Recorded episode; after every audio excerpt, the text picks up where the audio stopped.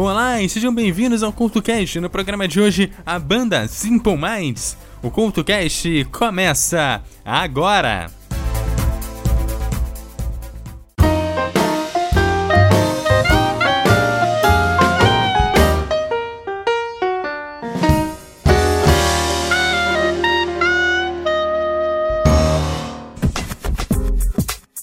Olá e sejam bem-vindos ao CultoCast, que no programa de hoje vai falar sobre o Simple Minds. Mas antes de começar a falar de Simple Minds propriamente dito, eu quero te falar que esta edição que você está prestes a conferir é uma colaboração entre o CultoCast e o 80 Watts e o seu resumo do som. Nessa edição de número 51 do CultoCast, você vai conhecer a história do Simple Minds, e na edição de número 15 do Resumo do Som, você vai saber de tudo sobre o maior sucesso do grupo, o Don't You Forget About Me. Nós vamos estar disponibilizando as duas edições nos nossos feeds e você pode ouvir na ordem que bem entender. O resumo do som é o programa mensal da família 80 Watts que explica em detalhes a história por trás da música de um sucesso dos anos 80. Enquanto aqui o CoutoCast é aquele programa que, semanal que você já conhece, que aborda os mais diversos temas, do esporte à música, passando pela história de grandes artistas. E agora falando propriamente dito da banda Simple Minds, é a banda de rock da Escócia que atingiu a sua maior popularidade no meio dos anos 80. Até o início da década de 1990 conseguiu fazer grande sucesso. Originários da zona sul de Glasgow, a banda produziu álbuns aclamados pela crítica no início da sua carreira e posteriormente engajando-se numa obra mais esperada politicamente, que também conseguiu grande sucesso de público. Entre os sucessos da banda, o que mais se destacou é aquele que eu já citei hoje, o Don't You Forget About Me, que foi número 1 um em diversos países e que fez parte da trilha sonora do filme de Don Hughes, o The Breakfast Club, ou o Clube dos Cinco. Entre os membros que fundaram a banda está Jim Kerr nos vocais, Charlie Belk na guitarra, juntamente com o baterista Mel Gaynor que formaram o núcleo da banda, que também contou com Mark Taylor e Andy Gaps nos teclados e Ed Duff no baixo.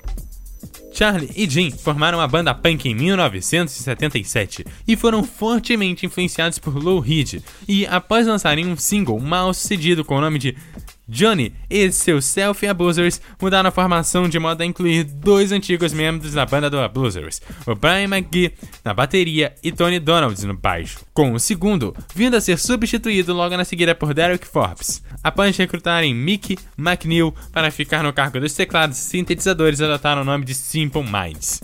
A partir do verso de uma canção de David Bowie, The Gin Genie, o álbum de estreia do Simple Minds, Life in a Day, foi influenciado por outros antecessores do post-punk, como o Magazine, e era derivado de uma maneira um tanto consciente do boom do punk ocorrido no fim da década de 1970. Life in a Day representou exatamente o que a gravadora da banda, Arista, desejava promover. O segundo lançamento de Simple Minds, Real to Real Couples, embora tenha sido categorizado como rock, tinha um clima ainda mais sombrio e anunciava algumas das experimentações de New Wave que se tornariam a marca registrada do som da banda pelos próximos dois álbuns. Entre essas inovações estavam o uso de fórmulas de compasso pouco convencionais estruturas minimalistas baseadas na seleção rítmica de Forbes e MacG. O álbum seguinte, Empires and Dance, simbolizou uma mudança muito mais radical, marcada pela influência de artistas europeus como Kraftwerk e Neil. Muitas das faixas do álbum eram extremamente minimalistas, com uso de sequenciadores. Os teclados de McGill e o baixo de Forbes tornaram os principais elementos melódicos, e a guitarra de Burchill passou a contar com muitos efeitos. Com esse álbum, Kerr começou a experimentar com letras que não eram narrativas, embora de maneira inconsciente. Empires and Dance era essencialmente industrial em sua estética, antecedendo por alguns anos o crossover pop industrial do álbum The Catdown, do Cabaret Voltaire. A gravadora da banda, no entanto, demonstrou pouco entusiasmo por essas interpretações e em 1981 o Simple Minds trocou a Arista pela Virgin. O primeiro lançamento Simple Minds pela Virgin foi composto na realidade por dois álbuns, Songs and Fascination e Sister Feelings Call, produzido por Steve Hillage. O último, havia sido incluído inicialmente como um disco bônus, incluído com as primeiras 10 mil cópias de vinil de Songs and Fascination, porém foi relançada posteriormente como álbum independente. Songs and Fascination aperfeiçoou a fórmula que havia sido iniciada por Empires and Dance e mostra a mobilidade musical da banda, a tal ponto que esse virtuosismo ditou sua orientação rumo ao terreno do rock progressivo, distanciando-se da frivolidade de muitos músicos do New Wave.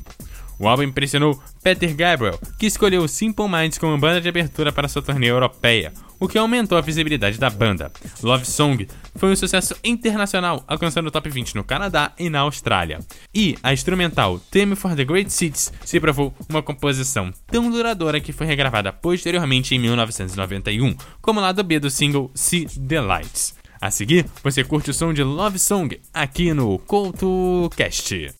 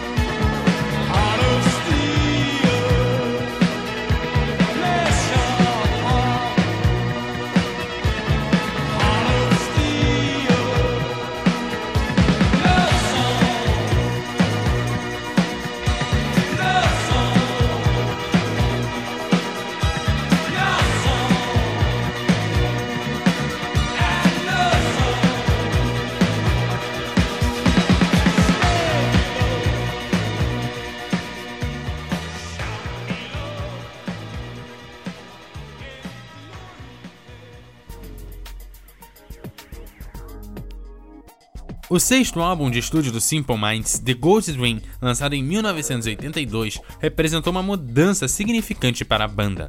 Com um som mais sofisticado, graças ao produtor Peter Walsh, o grupo logo foi categorizado como parte do subgrupo do New Wave, conhecido como New Romantic, juntamente com Duran Duran e outras bandas de sucesso na época. O disco produziu uma série de singles nas paradas de sucesso, entre eles Promise You a Miracle e Grinding Prize, que atingiram o top 20 no Reino Unido e o top 10 na Austrália. Além disso, o tecladista de jazz Herbie Hancock executou um solo de sintetizador na faixa Hunter and the Hunted. Apesar do sucesso do álbum, alguns fãs mais antigos da banda passaram a criticar o que vinham como uma orientação mais comercial do grupo, enquanto algumas faixas Promise You a Miracle, Carlos Fries e Catherine Well continuavam a fórmula aperfeiçoada em Songs and Fascination, outras como Somewhere, Somewhere in Summertime e Glittering Prize eram pura música pop. A direção do álbum foi influenciada sem dúvida pela partida do baterista Brian McKee, que alegou estar cansado de fazer turnês. A fórmula que o definiu do período do New Wave do Simple Minds havia se esgotado, e o próximo álbum, Spark in the Rain, marcou o abandono completo do estilo por parte da banda, produzido por Steve Little White, que também havia produzido os três álbuns do U2. Spark in the Rain é um disco agressivo de orientação mais rock, na veia do álbum War, do mesmo U2. O próprio Bono, vocalista do U2, é citado na biografia oficial do Simple Minds. O resultado eventual dessa mudança de direção musical foi uma série de singles de grande sucesso, como Waterford, além de Spend You Love to Me e Up on the Catwalk. Em 1984, Jill se casou-se com Catherine Hindle, vocalista da banda pop inglesa The Pretenders, e os dois grupos se juntaram numa turnê pelos Estados Unidos. O casal se divorciou em 1990. A seguir, os dois lados da banda, os aclamados pelos fãs e os criticados. Para isso, Promise You a Miracle, seguido de Someone Somewhere em Summertime, aqui no CoutoCast.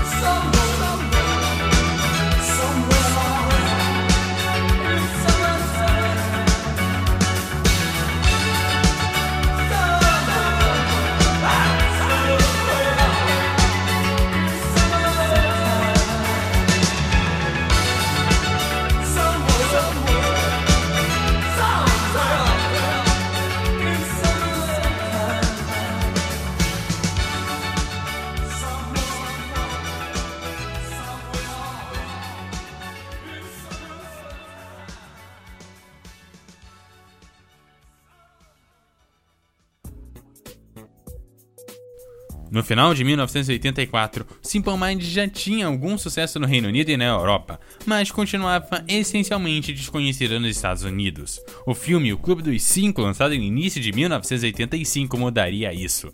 Esse drama foi um sucesso nas bilheterias e consagrou como estrela de Hollywood muitas das suas jovens estrelas. O filme também ajudou a banda para dentro do mercado americano, quase da noite pro dia, fazendo com que a banda alcançasse seu único número 1 um no mercado pop americano, com a faixa tema do filme Don't You Forget About Me. Ironicamente, a canção nem mesmo havia sido escrita pela banda, mas por Kate Francis, que ofereceu a Billy Idol e a Brian Ferry antes que o Simple Minds aceitasse gravá-la. Don't You Forget About Me foi um sucesso nas paradas de sucessos em diversos países ao redor do mundo. Aproveitando-se da sua nova popularidade, o Simple Minds lançou seu disco mais comercial, Once Upon a Time, que foi feito essencialmente para agradar as sensibilidades stadium rock ou o rock de estádio do público americano.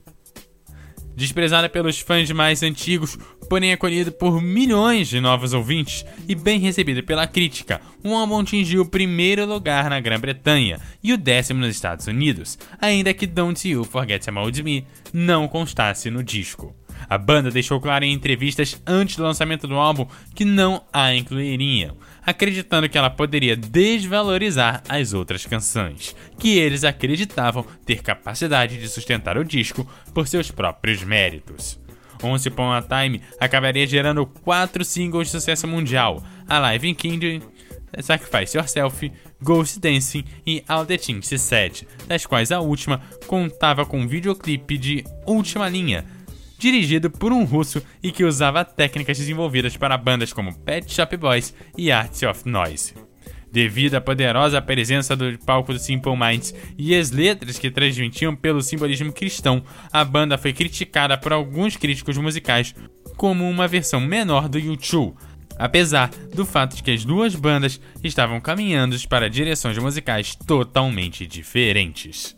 A seguir, você curte o som de All the Things Said aqui no CoutoCast.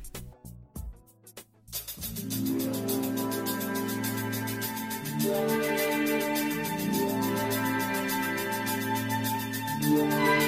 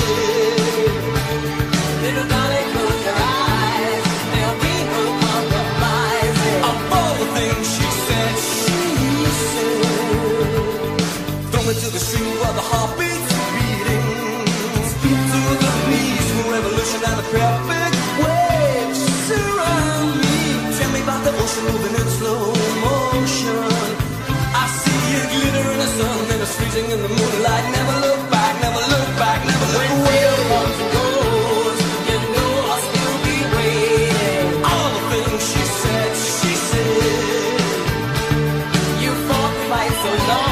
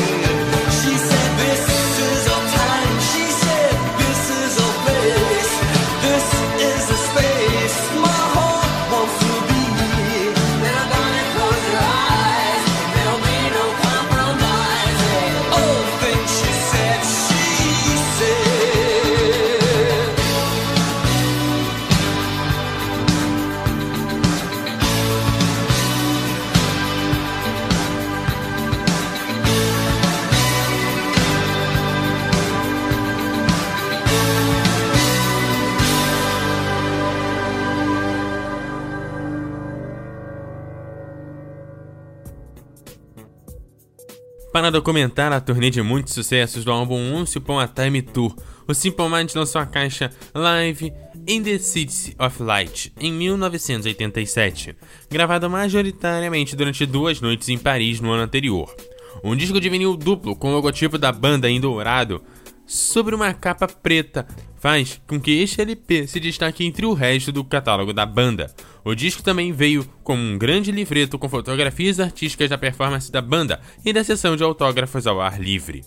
A turnê também promoveu o trabalho da Anistia Internacional inspirados por Peter Gabriel, com quem haviam feito alguns shows no início da década de 1980. O Simple Minds encabeçou uma série de concertos nos Estados Unidos e na Europa em 1988, juntamente com diversos outros artistas politicamente engajados, que ficaram conhecidos como Freedom Fest e que tinham como intenção apoiar os males do apartheid na África do Sul. A banda escreveu a canção Mandela Day especificamente para esta série de shows e gravou em seu próprio álbum. Depois desse longo período de turnês, o Simple Minds voltou ao estúdio e gravou um álbum politicamente carregado, Street Fight Years, lançado em 1989. O primeiro single do álbum, a canção Best Felt Child, de 6 minutos, baseada na tradicional canção celta The Moved Throws the Fair. Primeiro single da banda a atingir a primeira posição nas paradas do Reino Unido. O single também foi uma expressão da banda em seu apoio à campanha para a libertação de reféns do irlandês Brian Keenan, sequestrada pela Jihad Islâmica. O álbum chegou à primeira posição e recebeu elogios da crítica, incluindo as raras 5 estrelas da Q Magazine. Street Fight Years recebeu uma crítica menos positiva da Rolling Stones, que não viu com bons olhos o refrão positivo da letra Mandela Day. A seguir, a própria Mandela Day, aqui no CoutoCast.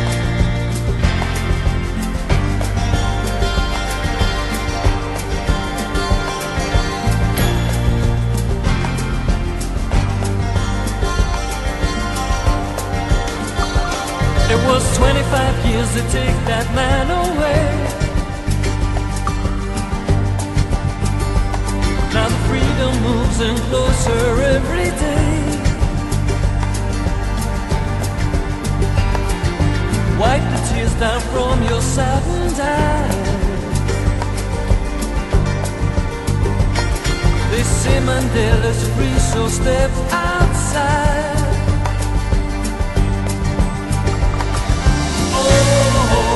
Mandela Day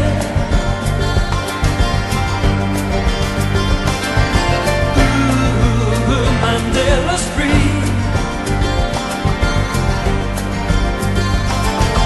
25 years ago this very day. Held behind four walls all through night and day. Still the children know the story of that man And we know what's going on right through your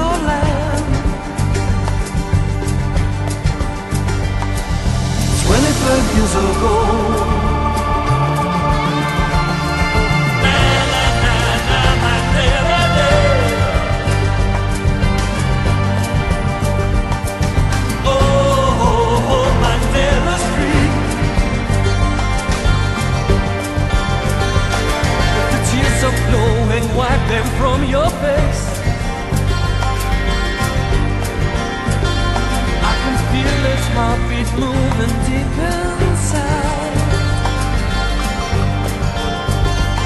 It was 25 years that took that man away. And now the world came dancing, Nelson Mandela's free.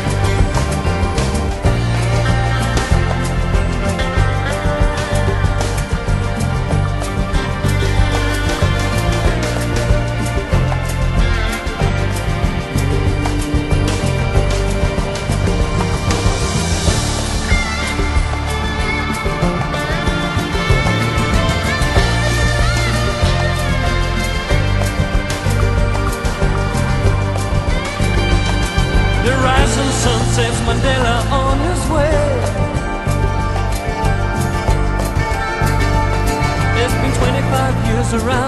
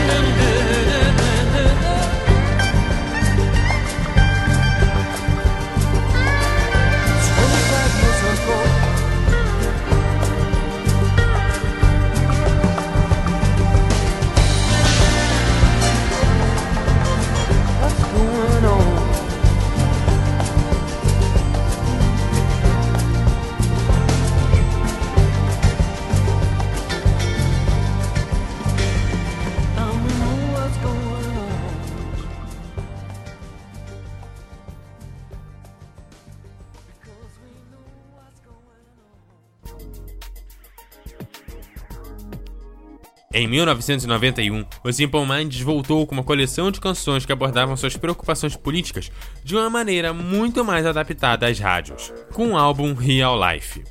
O pop rock altamente trabalhado da banda era agora considerado ultrapassado por boa parte do público consumidor. See Lights foi o último single a atingir o top 40 nos Estados Unidos.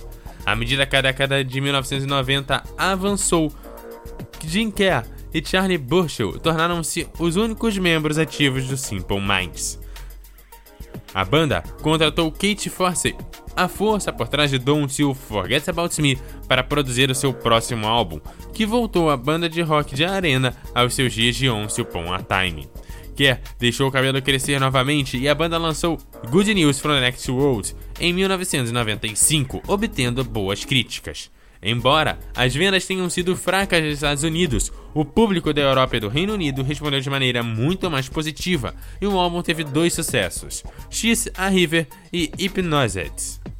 Três anos mais tarde, depois de terem seu contrato com a Virgin Records rescindido, o Simple Minds decidiu se reinventar musicalmente mais uma vez, dessa vez voltando para os seus dias de pop eletrônico.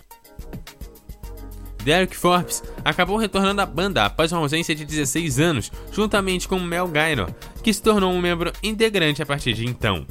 O álbum resultante, Neapolis, no entanto, não foi tão bem nas paradas e não recebeu boas críticas.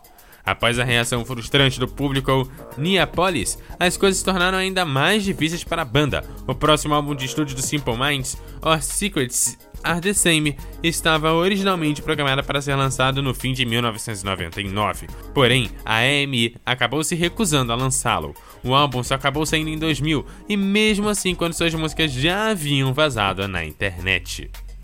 Uma compilação de dois CDs, The Best of Simple Minds foi lançada pouco tempo depois. O Simple Minds tentou mais uma vez voltar aos charts em 2002 com Cry.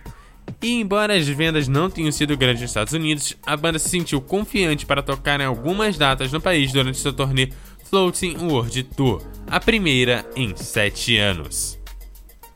Lançada em 2004, Our Secrets Are The Same foi descrita como alguma das melhores músicas do Simple Minds em 20 anos, pelo jornal britânico The Guardian, e é o quinto disco de uma compilação de 5 CDs intitulada Silver Box.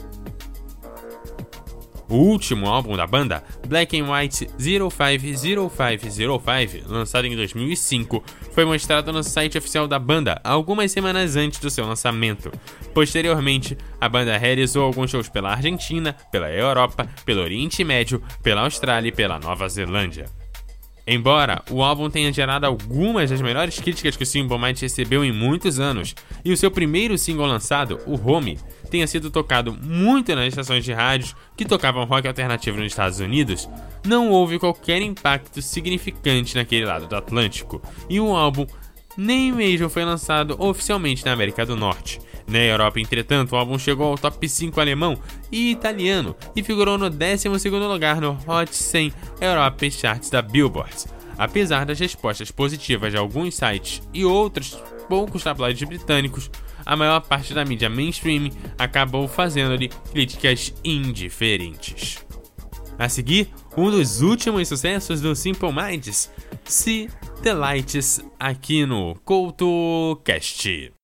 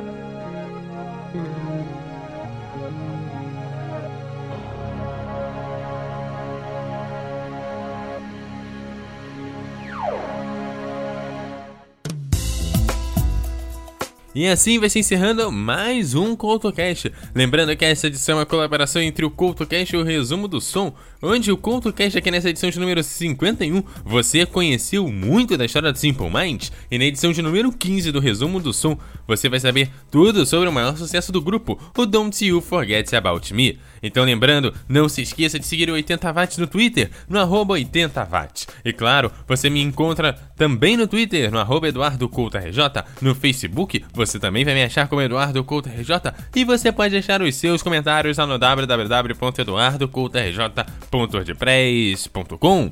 Aquele abraço e até a próxima!